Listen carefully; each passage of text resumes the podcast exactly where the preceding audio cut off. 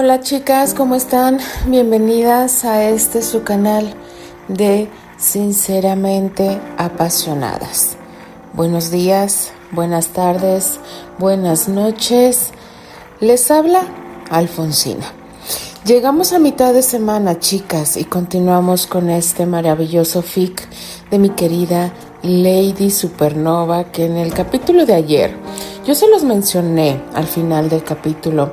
Amo a estos tres. De verdad, chicas, que estos tres estén juntos, de verdad que a mí me calma mi alma, porque, híjole, nadie puede sustituir a Anthony. Recordemos que en la vida nadie puede sustituir a una persona.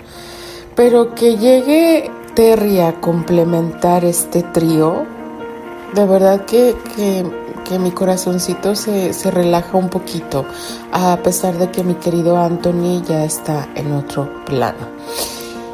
Y no lo dudo, así como es Terry, siga teniendo celos de Anthony. Porque conocemos a este engreído, berrinchudo, necio, terco, este, que se le nubla con el coraje y no hay poder humano y dice barbaridad y media. Pero mi querido Terry, sí, o sea, cuando le dicen que Candy es novicia, está celoso hasta del mismo convento, imagínense ustedes, o sea, mi querido Terry es todo un personaje, chicas, que, que amamos sobre todo. Pero también en el capítulo anterior por fin apareció mi querido Albert. Yo no sé qué tiene este fic, bueno sí sé, a mí me encanta, yo amo este fic y lo sabe mi querida Lady Supernova, pero el Albert de aquí ay, yo amo a este Albert, de verdad, porque ya, ya vimos que se puso recio con, la tía abuela Elroy y, y ella tuvo que bajar la cabeza un poquito porque recordemos que en aquella época la cabeza de la familia era el que decía la última palabra.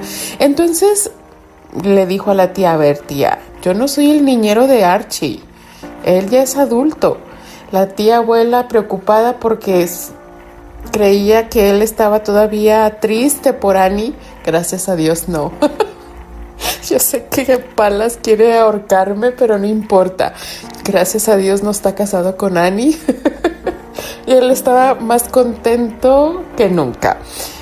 Entonces, mi querido Albert está tranquilizando la situación los tres van a Florida.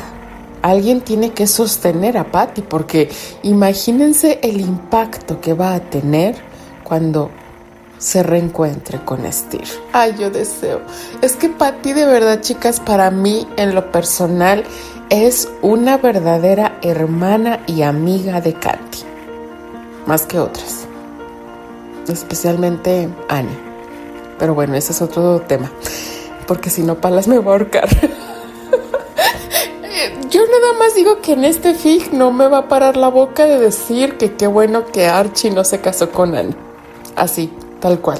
Pero bueno, ¿qué sorpresa nos va a traer el siguiente capítulo, chicas? Vamos a descubrirlo. Así que me dejo de palabrería. Comenzamos con este fic llamado Inesperado. Capítulo 3 Parte 2 Convento de la Sagrada Familia, Chicago. Un año y medio había pasado desde aquel invierno en el que Candy decidió que su vida debía cambiar de rumbo. El convento de la Sagrada Familia de la ciudad de Chicago fue la congregación que le dio la bienvenida y le dio ánimos para vivir la nueva experiencia. Seis meses fueron parte de su periodo de prueba y un año ya había transcurrido desde que se convirtió oficialmente en novicia. A pesar de su formación estricta y puramente religiosa, Candy no había abandonado las viejas prácticas. Ella seguía siendo terriblemente inquieta. Ponía de cabeza a todo el mundo dentro del convento y la prueba de ello era Tessa James. la impaciente compañera con la que compartía varios de sus trabajos. Los ojos grises de Tessa miraron con especial cuidado cada punto del prominente terreno, pero a pesar de su exhaustivo trabajo, no tuvo éxito. No había ni una sola señal de Candy. ¿Dónde se ha metido? preguntó en sus adentros, intentando mantener la calma. Solo diez minutos la separaban del inicio del Santo Rosario. ¿Por qué se le ocurriría desaparecer? Candice, gritó la joven, pero no obtuvo respuesta. Segundos después volvió a gritar.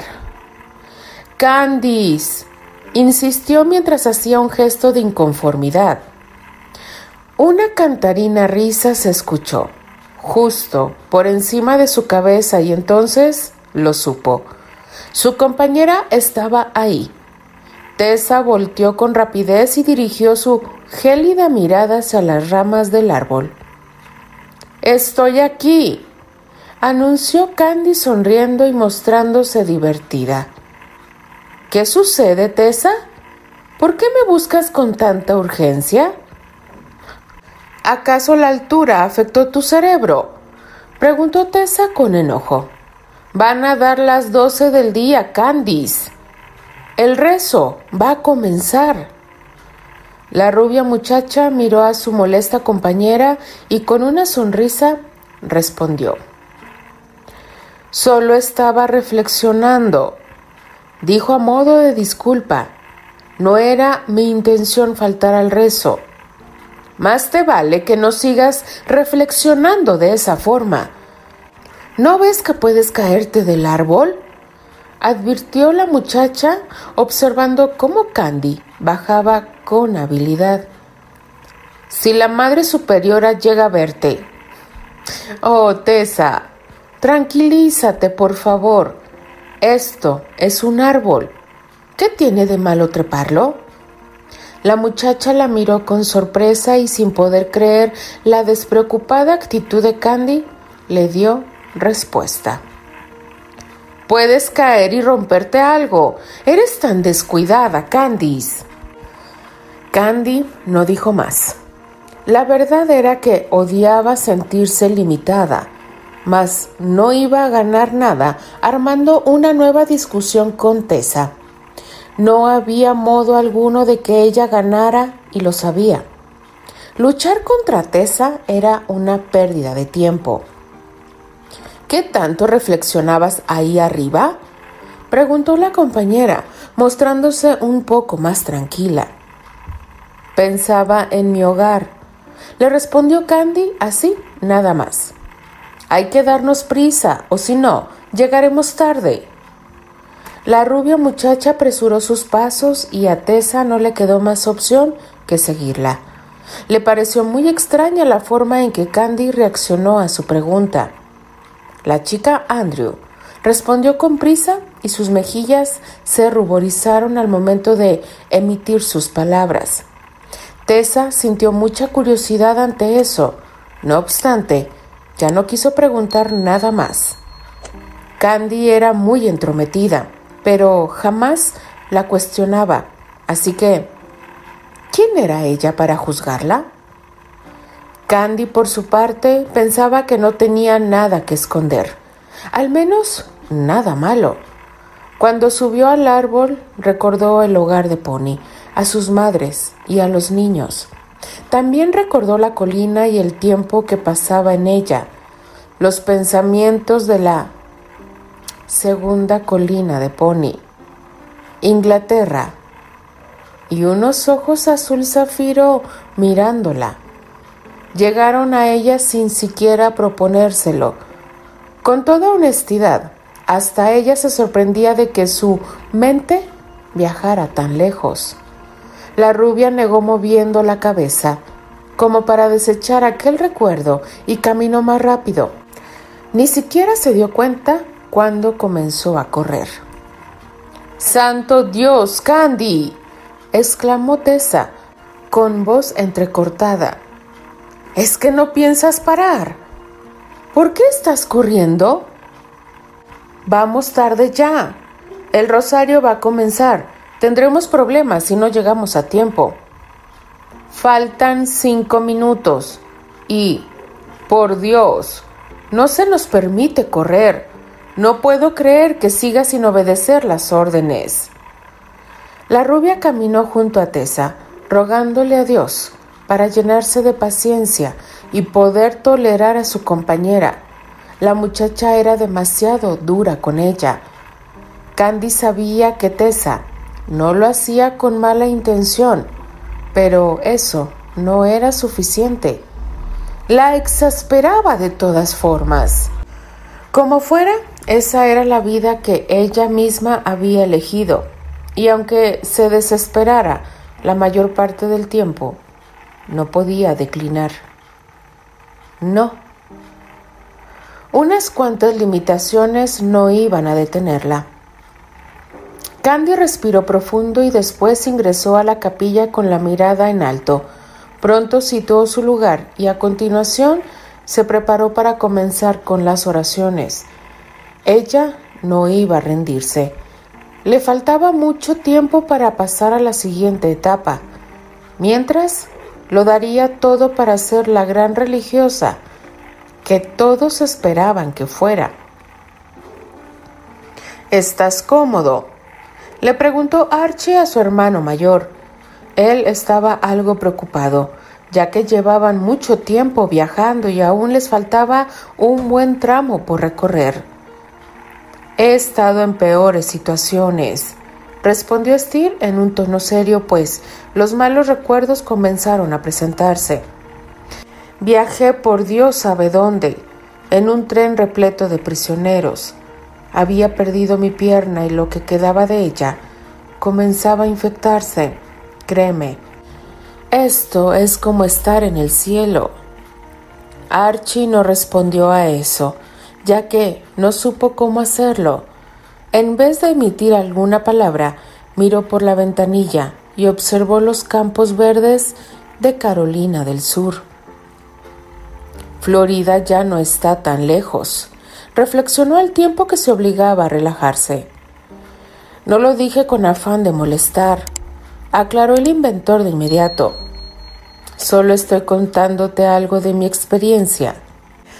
Archie le sonrió como queriendo decirle que todo estaba bien, pero la verdad era que por dentro se encontraba muy intranquilo. Pensar en lo mucho que Steer había sufrido le rompía el corazón.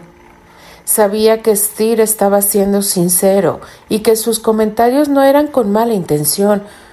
Con todo y eso, era inevitable que él no se sintiera triste al imaginarse a su hermano en aquellas terribles situaciones.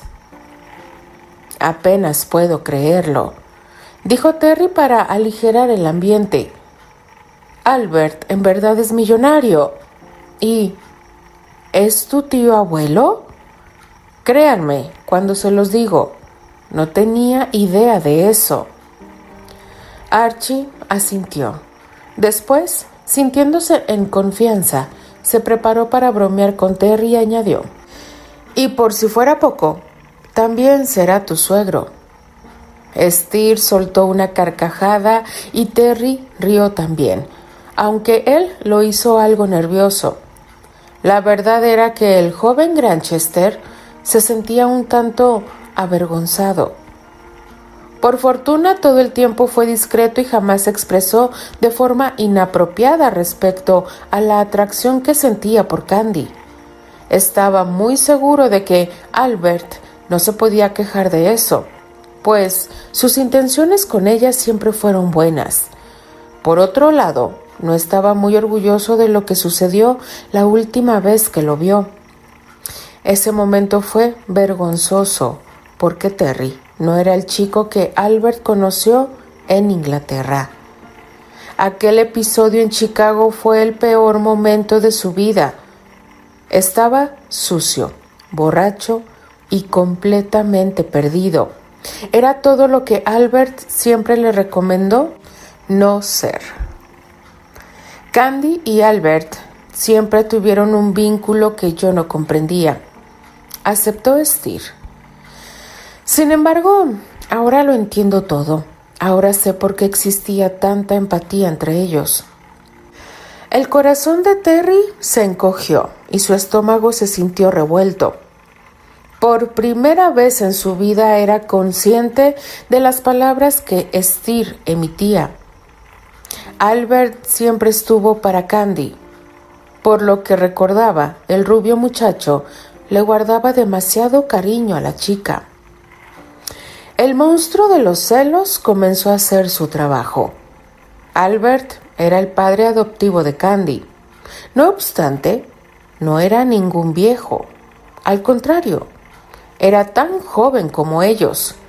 No podía dejar de pensar en eso. ¿Y si Albert también se enamoró de ella? Reflexionó siendo víctima de la incertidumbre. ¿Creen que lleguemos mañana? Cuestionó Steer, sacando a Terry de aquel espantoso tormento. Llegaremos a mediodía, o quizá lleguemos antes, anunció Archie. Un largo y pesado suspiro se le escapó al joven inventor. Mientras más cerca estaban de Miami, más desesperado se sentía. ¿Acaso te estás acobardando? Le preguntó Terry al observar el gesto que Steer había hecho. ¿No?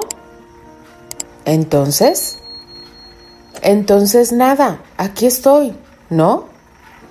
Terry sonrió y con voz burlona respondió. A pesar de tu valentía, se nota que tienes miedo. El actor estiró sus brazos y luego dejó libre un bostezo. No tendría nada de malo que tuvieras miedo. No tengo miedo, contestó Steer convencido. Hace unas semanas sí lo tenía, pero después de dejar el escondite, todo cambió. Te aseguro que soy otro. Steer sonaba muy convencido al respecto, mas a la mañana siguiente, cuando el tren por fin llegó a Miami, estuvo listo para admitir que el miedo comenzaba a manifestarse en su interior. Durante el trayecto hacia el hotel, Archie y Terry parloteaban sobre lo hermoso que lucía el panorama. Estaban realmente maravillados, pero Steer no pudo acompañarlos en aquella alegría. Lo único que pensaba era en la chica O'Brien. Todo el proceso de registrarse en el hotel y obtener una suite pasó sin que él se diera cuenta. Al final los nervios hicieron de las suyas. Se duchó, se cambió y arregló su cabello como si fuera un autómata. ¿Qué le estaba pasando? ¿Era inseguridad o era terror lo que estaba sintiendo? Archie llamará a Patricia. Anunció Terry el tiempo que lo ayudaba con la silla de ruedas para entrar al elevador. Concretará una cita con ella, la saludaremos y luego tú aparecerás. ¿Qué te parece? Suena sencillo. Fue lo único que Steer logró decir. Terry advirtió el desconcierto de su amigo, pero sinceramente no sabía de qué forma ayudarlo. Él era el menos indicado para decirle que no debía tener miedo y que no debía cobardarse porque solo Dios sabía cómo le iría cuando tuviera que enfrentar a Candy. Moría del miedo y ni siquiera se había enfrentado a esa situación. Estudié todos los posibles escenarios que se darán con Patty, le dijo Steer una vez que llegaron al lobby. Y las probabilidades de que me mande por un tubo son bastante altas. Terry lo miró con curiosidad y luego quiso saber. ¿Por qué habría de hacerlo, Steer? Ella te ama.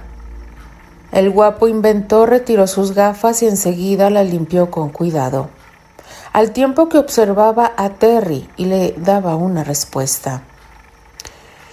Amigo Terrence, ¿en serio me estás preguntando eso? Cuestionó parpadeando y colocándose las gafas, continuó charlando. Patricia ha estado lejos de mí por mucho tiempo. Solo Dios sabe si todavía le intereso. Las mujeres son impredecibles. Entonces, debo entender que yo también corro con esa suerte, cuestionó Terry. Steer lo miró con suspicacia y le dijo, No, tú no. Tu chica está en un convento recordó con diversión. Se pasa el día rezando y ayudando a la gente. No convive con otras personas que puedan quitártela. Tienes demasiada suerte. Terry rió a carcajadas. No creas que la tengo tan fácil, admitió el actor. No va a ser nada sencillo competir contra Dios. El inventor observó con detenimiento a Terry al joven Granchester le encantaba bromear, pero a pesar de su comportamiento, se le veía algo asustado. Steer lo comprendía. Nadie sabía qué iba a pasar cuando Candy y él se reencontraran. De acuerdo, Patty ya viene para acá, anunció Archie uniéndose a ellos te advierto que no tardará mucho, porque ella vive muy cerca de aquí. Estira afirmó y mirando a Terry, decidió. Será mejor que tú y Archie se queden aquí. Yo estaré por ahí, esperando a que hable. De acuerdo. ¿No quieres que te acompañe? preguntó Terry. No. Steer sonrió sin ganas y añadió. Gracias por ofrecerme tu compañía, pero ahora quiero estar solo y reflexionar. Terry únicamente lo ayudó a subir un par de escalones y luego lo dejó marcharse, observándolo con atención y asegurándose de que el chico ya estuviera afuera. Tomó asiento de nuevo. Más vale que se tranquilice y que no intente escapar, mencionó Archie. No te preocupes, no irá a ningún lado. Es solo un jardín, respondió Terry mirando hacia donde Steer dirigía su silla de ruedas. Ambos muchachos permanecieron sentados, observando la entrada del hotel, esperando a que Patty llegara. Para su fortuna, no tardó mucho tiempo para que la joven mujer apareciera. Cuando la muchacha entró al hotel, ubicó de inmediato a Archie y se apresuró para llegar hasta donde él estaba, mientras desde su lugar, Steer la estudiaba sin prisas, disfrutando de cada uno de sus femeninos y gráciles movimientos. Patricia O'Brien había dejado de ser una niña. El inventor apenas pudo contener su emoción al verla estaba mucho más hermosa de lo que la recordaba. Era una auténtica maravilla. Todos sus sentidos despertaron al verla. Mientras la miraba, Steer logró darse cuenta de que Patty había sido enterada del asunto. A través del cristal que separaba el lobby del jardín, se podía observar cómo los alegres rasgos del rostro de la muchacha se transformaban por completo. Un mar de lágrimas comenzó a invadirla y tanto Archie como Terry tuvieron que ayudarla a tomar asiento en el sofá. Ella no dejaba de llorar. Miraba de un lado al otro, como tratando de encontrar a quien se le aseguró estaba vivo. Se quitó las gafas y tomó el pañuelo que Archie le ofrecía. Terry, por su parte, la tomó de la mano y la ayudó a levantarse indicándole el camino hacia el jardín. Patty, él está ahí afuera, esperándote, le dijo Archie con voz entrecortada, pues la emoción comenzó a embargarlo.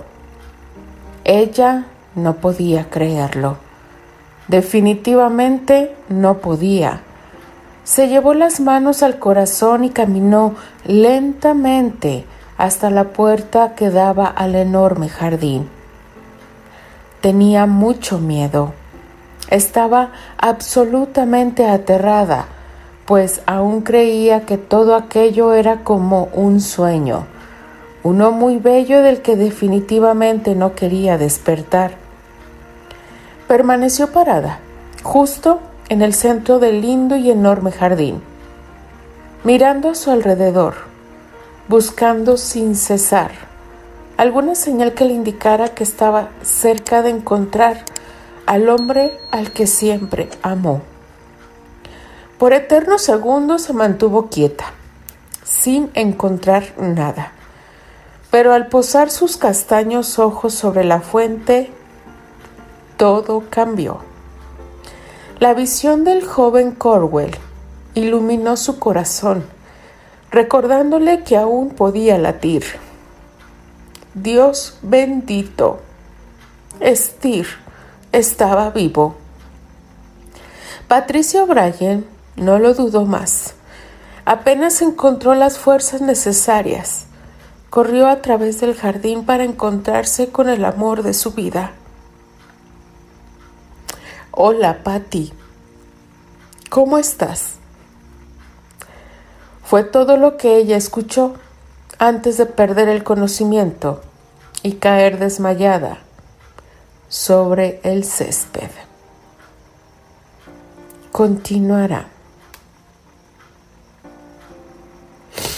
Ay, chicas, perdón, pero es que este reencuentro entre Patty y Steve, les voy a confesar algo. Es de los reencuentros de muchos fic que me ha tocado y me ha tocado al alma. Y, imaginarme la escena en que ella está volteando a ver, buscando esa, esa imagen del amor de su vida es bastante, bastante duro. Entonces, híjole, obvio que, que la emoción me gana.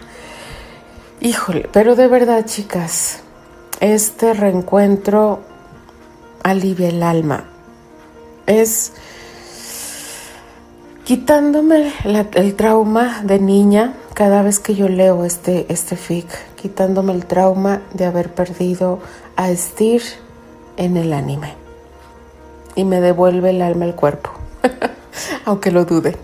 Pero bueno, chicas, déjenme sus comentarios, denle like a la narración Cuídense mucho.